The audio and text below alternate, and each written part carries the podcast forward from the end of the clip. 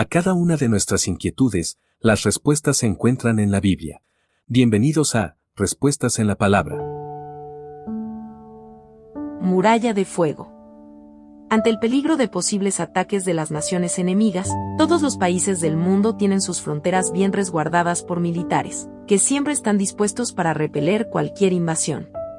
En la antigüedad, aparte de soldados que vigilaban las ciudades, también se encontraban amuralladas para que los habitantes puedan sentirse más seguros dentro de la ciudad, ante posibles ataques de las naciones vecinas. Los hombres para sentirse seguros han confiado en las murallas y en otros hombres, pero la verdadera seguridad no se encuentra en las murallas, ni tampoco en los hombres, ya que la verdadera seguridad se encuentra en las manos poderosas de Dios.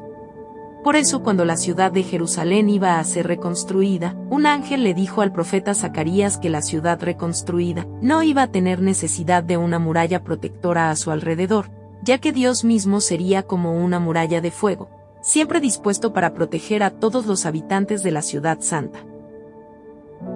Zacarías capítulo 2 versículo 5. Envíenos sus sugerencias y comentarios a nuestro correo electrónico ministerio.jesusislife.net.